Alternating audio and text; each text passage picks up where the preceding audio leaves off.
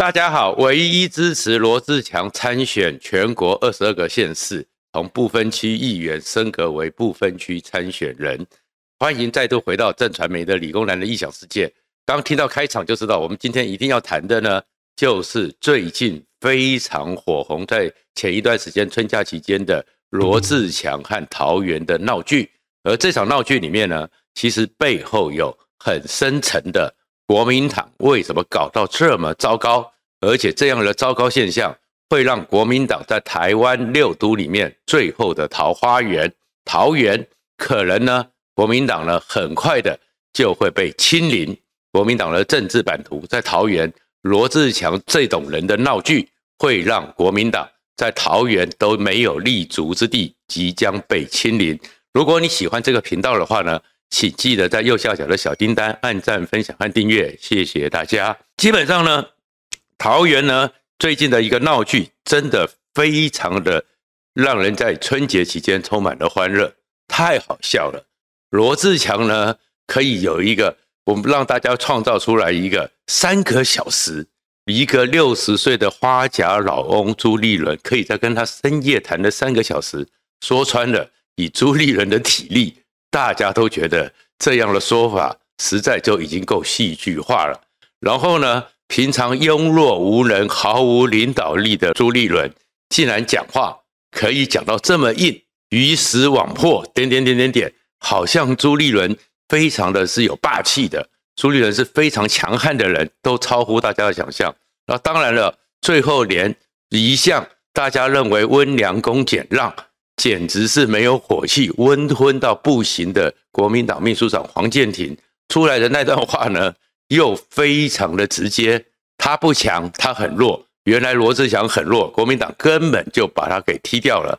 一场闹剧，闹出了国民党现在的闹一个悲哀。而国民党这么混乱里面，当然第一件事情，朱立伦真的会奉劝他：你不要等到十一月二十六号国民党大败再辞党主席了。你在当了党主席回国到现在为止，不只是赵少康战斗蓝根本骑在你头上，现在连一个不分区议员罗志强都可以骑在你头上，然后你就这样子被人踩踏，这种党主席不干也罢，因为实在是史上最弱的党主席，完全被人看不起。不过呢，我们现在来谈的是一个状况是，这样的闹剧为什么会发生呢？这样的闹剧会对于国民党在台湾真的有机会让国民党重新的站起来吗？这才是我们要去关切的问题。而国民党怎么会搞成这个状况？除了他对于中国的态度，对于反共的态度一直反复，一直不够坚定，甚至于有一些人还有红统色彩，那个大问题之外，在国民党的内部结构最大的问题就是这群战斗蓝。其实说的更具体一点呢，这个东西呢，这群人呢，不叫做战斗蓝。你仔细的去看他们呢，他们基本上应该叫做宫廷蓝、宫斗蓝，脑袋里面充满了封建的思维。而在这封建的思维里面，他们自居于像欧洲有一本书叫《蓝血人》，自居为有贵族统治阶级的血统，所以呢，他们根本就觉得天下就应该是他们的。所有人都应该配合他们，所有人都应该接受他们的辅导，接受他们的拯救，他们都自居是拯救的一个所谓的大哥，这才是国民党一直让人非常讨厌的一个原因。讲到国民党这种现象里面的时候，我会想起很久很久以前，而那是我非常年轻的时候看过了一部好莱坞的电影，那个电影呢是描写着在大概八九十年之前呢。美国呢，黑帮横行，纽约黑帮、三 K 党，各种的黑帮，西西里的黑手党，在美国各非常的横行。而这些大哥们呢，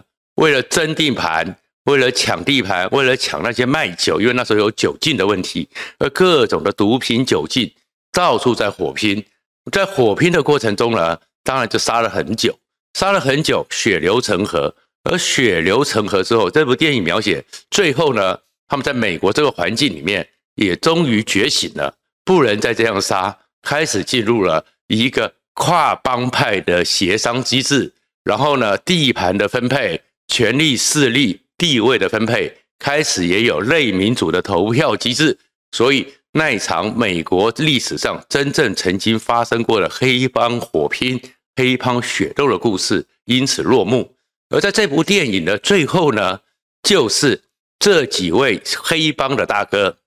已经回归到了正常社会，变变身成为上流社会人的时候呢，穿着笔挺的西装走过一个墓园，而那个墓园里面呢，立着一个又一个的墓碑，然后一个大哥突然很感慨地说：“好可惜哦，这些弟兄都过世了，如果他们现在活着的话。”他们都是我们将来在争夺地盘时的选票，这里面当然就叫落幕了。可是这里面就是国民党这样一个黑帮组织里面那些所谓的宫廷男、战斗男，还有宫斗男，他们的本质，他们的本质就是他们从来就没有尊重真正的生命，他们只是觉得他们这些生命都是他的一个筹码。都是他一个想要达成他自己个人扩张的目的所要用的筹码，所以他们只是一张张的选票，他们只是一张张被计算的票数，而绝对不是一个活生生的生命。那当然，幸好的是，美国的社会继续朝开放的社会，现在黑帮也不可能这样子搞法了。台湾经过了这三十几年的努力，我们也变成一个封建传统的一个。社会慢慢的，现在也是一个接近成熟民主的开放社会。对这样的状况，这样的黑帮心态，这样的不把人命当人命，不把生命尊重当成他是活生生的尊命的心态，也慢慢的被淘汰了。而这种心态，就是国民党自认为的六都最后的桃花源，整个国民党的最大票仓，蓝军最大票仓，桃园。这一次对于整个罗志强非要参选的反弹，甚至是反感的一个根源，其实这些国民党呢，他没有去搞清楚的是，确确实实桃园的整个结构真的很特殊。它的特殊成分是说，第一个呢，因为有陆军总部；第二个呢，是因为有中科院，还有很多省整个军事学校。然后加上它的地形，和它的特殊，还有整个地盘的稳固，所以一直是我们整个军方军力的大本营。而在这个军方军力的大本营之下，当然它就有很多大型的眷村。而这样一个大型的眷村造成的结果，就是在整个桃园县、桃园市里面呢，确确实实一九四九后的移民，也就是所谓的外省人，跟他们第二代、第三代比例。高于全台湾全国的平均，再过来有这么多的一个所谓的“一九四九后移民”之外，整个桃园呢，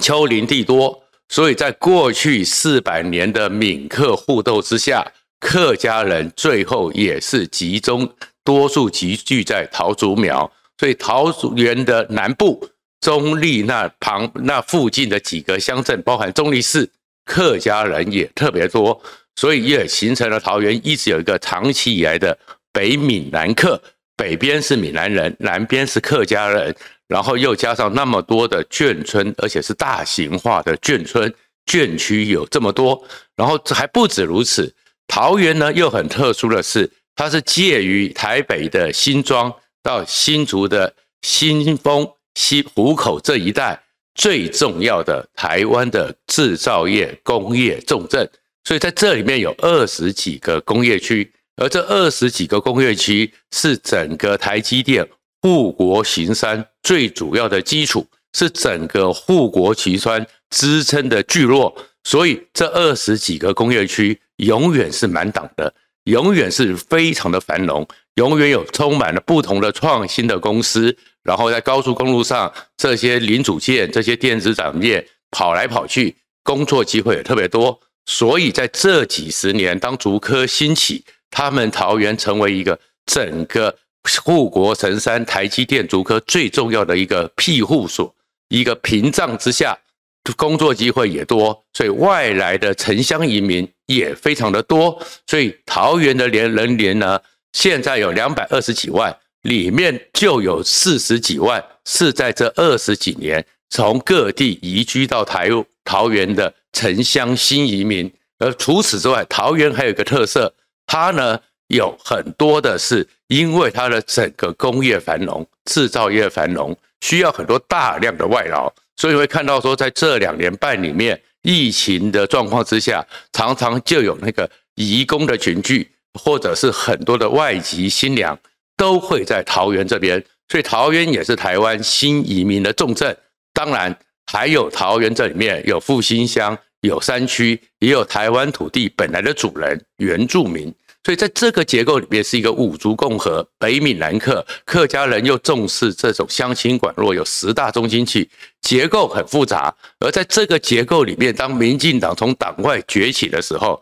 早期的时候是比较粗暴的，尤其是被人批评有扶老沙文主义，所以在桃园里面，多数的人，很多人是不喜欢民进党的。这也就是国民党一直认为桃园是他们大票仓，而实际上每次投票的选举结果都可以看出来，桃园呢确确实实是民进党比较辛苦的地方。那面对这个状况，当然了，现在郑文灿任满了，而郑文灿看起来找不到有力的传承，所以国民党光复桃园这个希望是真的非常的高。可是这个非常的高里面呢，这里面就会变成是。桃园是一块肥肉，而这块肥肉好像对于国民党那些宫廷蓝、战斗蓝，还有是宫斗蓝，就觉得说这块肥肉他想吃就要吃，他想拿就要拿，所以就有罗志强，还有背后的一些战斗蓝，还有一些台北的某一些自称战斗蓝的这群人，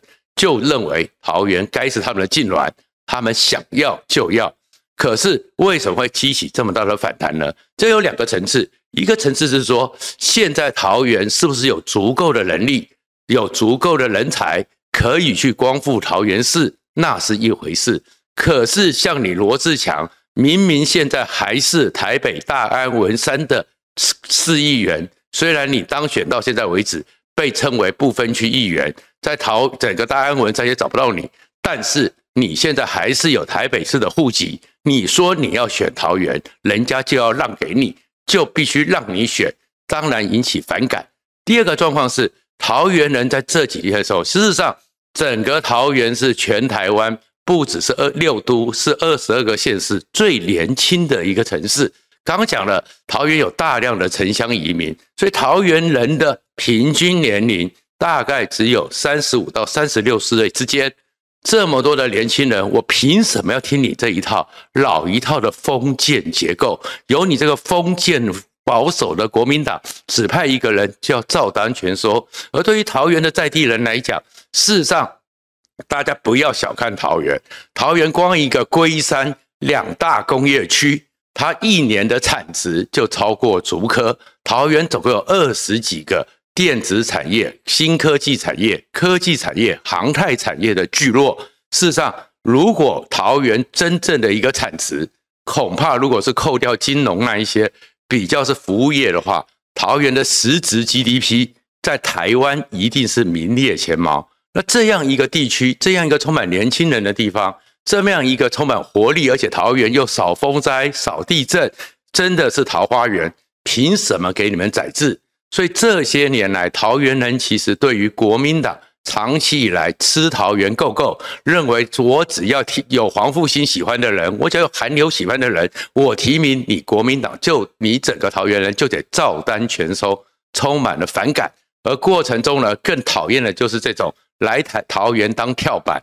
然后沾一下酱油温导游就跑跑掉的人。先前的时候，八德有很多眷区，所以孙大千来这边走了一遭。然后呢，就离开了。还有陈学圣，虽然经营的比较久，但是是靠着中立的眷村，然后也当选了。但是当选之后，还是天天往台北跑，好像也没有真正的在桃园那边立地生根。所以桃园人是非常痛恨你来台桃园，只是来温导游。有你们这些国民党的权贵阶级，像罗志强只是马英九的大秘，你们这些人就认为你们就是八旗子弟。你们就是八旗绿营，你们来了，让桃园就是你们整个国民党的包衣奴才，非得听你们的不可，当然反弹。可是国民党根本就没有察觉到这种东西，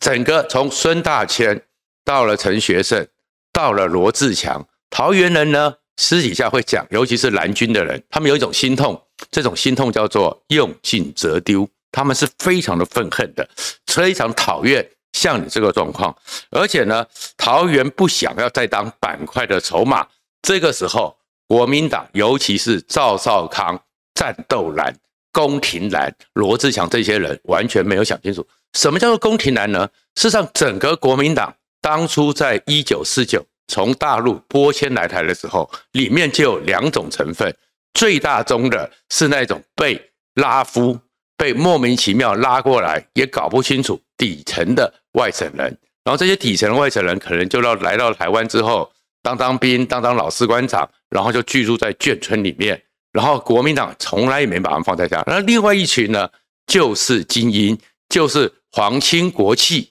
或者是跟着国民党政府的这一些些达官显贵，如果在古代的话，就是说两千担子弟，他们住在台北，然后呢，他们可能的子女呢，因为教育的环境比较好，资源比较多，受到照顾比较多，然后在大学的时候又会被党吸收，比如说台大的全民协会这些人。他整个国民党的很多的救国团怎么去扶持他们、协助他们、培养他们，然后有中山奖学金训练他们，给他们更好的教育、更高的社会地位，加上过去的垄断阶段，他们的语言能力当然比台湾人讲闽南语，然后国语讲的不不怎么溜，好多了，所以他们占据的是一个主流的政经地位。他们的后代就像赵少康、罗志强整个这群人，因为跟对了组织。跟对了，当谁的秘书，他们就觉得他们是统治阶级了，他们就是有蓝色的血统。然后这群人呢，他们基本上一直就自居，他们就在上层。可是面对着台湾已经民主化、已经本土化的时候，他们无法忍受他们过去的权势，他们一呼百诺、万人敬仰的东西被流失了，所以他们就一直的活活在那个时代里边。啊，刚好因为有韩流的现象。刚好因为有一个封闭的黄复兴，所以他们只要吃定了这个，就认为在国民党里面就该听他的。也因为这些宫廷蓝、宫斗蓝，所以就算国民党现在已经是个破落家户，几乎是即将倒闭，一个完全是破产的大宅门，他们还是继续了宫斗。所以你会觉得很可笑的是，他们的宫斗不断的上演，但是他们绝对不敢正面的跟民进党挑战，他们更不敢。跟共产党挑战，这种战斗蓝只是内斗，所以现在才会形成。但是这种内斗，整个国民党，整个国民党的支持群好像都没有发出反弹，没有发出异议，所以就造成了今天罗志强以为非他不可，然后整个战斗蓝就开始可以骑在党中央的状况。国民党呢，其实像我们知道说选举，大家都会随便讲，任何一个独裁者，任何一个。反民主的人都会用一些最漂亮的语言，比如说金正恩也喜欢讲世界和平，比如说习近平也会讲反霸权，所以国民党讲民主讲初选，你把他心态想成是金正恩是习近平，这些战斗蓝的说法，你就知道他们的逻辑在哪里了。他们呢就开始喊初选，问题是我们台湾在一个初期的民主巩固过程中，不管是哪个政党初选都造成的是纷扰，而且初选里面还有反操作，比如说。那个全民调的时候就会被对手灌票，什么什么，根本都是完全不民主的形式，而且是一个荒谬。所以民进党基本上也有党中央用协调、用征召或沟通的方式去产生。国民党早在先前也讲说，二十二个县市是直接用协调的，用内部不公开的民调做一个统合讨论之后来决定。而你当时的罗志强，你是副秘书长，你当时如果你不是很有意见，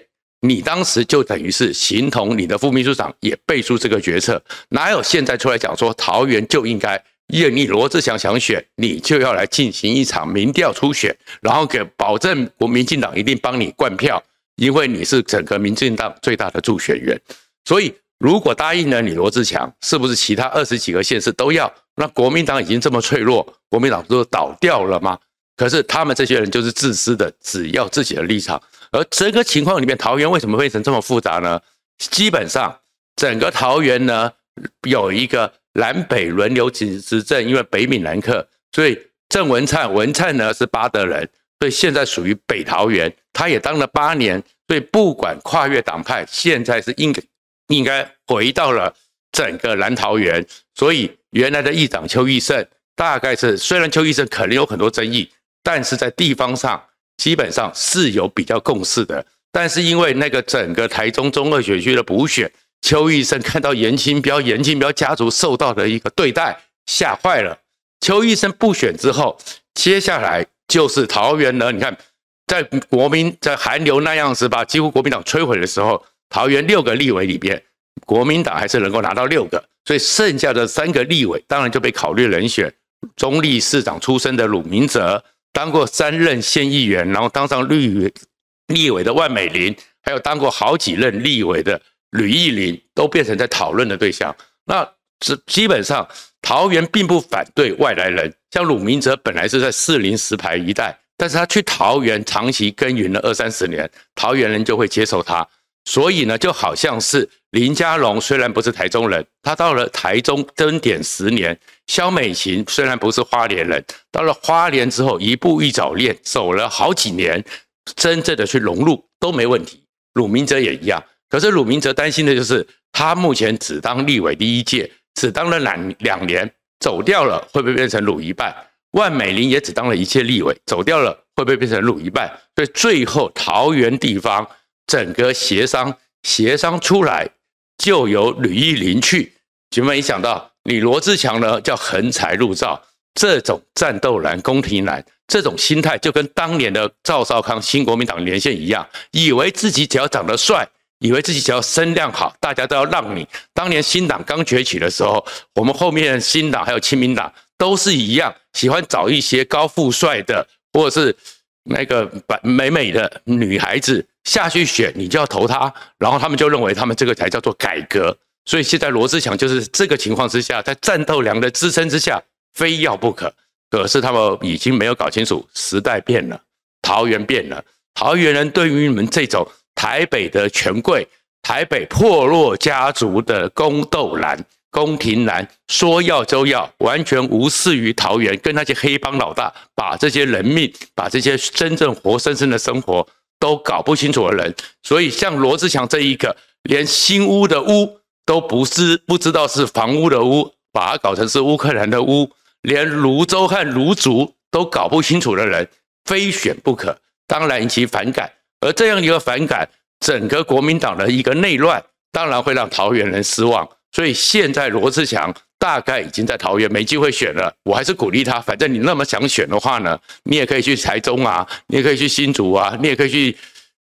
金门啊。除非当然陈玉珍会不会让你去就不知道了。到处去，可是你们这种情况会让大家对国民党更失望。然后桃园人已经不是过去的被国民党吃死的桃园。只要罗志强再继续这样搞下去，只要这些战斗蓝、宫廷蓝继续这样搞下去，大家对于国民党就会很失望，很失望，不见得会投给民进党，他们会不想投票，就好像是二零一四年的那场选举里面，吴家三代传到了吴志扬，但是桃园认为你吴志扬心没有像真正的投在桃园，投票率超低，郑文灿就会当选，所以如果罗志祥将继续搞下去，桃园很快的，国民党的版图就会被清零，而这个东西就是这些宫斗男，还有赵少康，还有战斗蓝罗志强，你们就是摧毁国民党最大的杀手，而郑文灿一定会非常感谢你们，谢谢大家。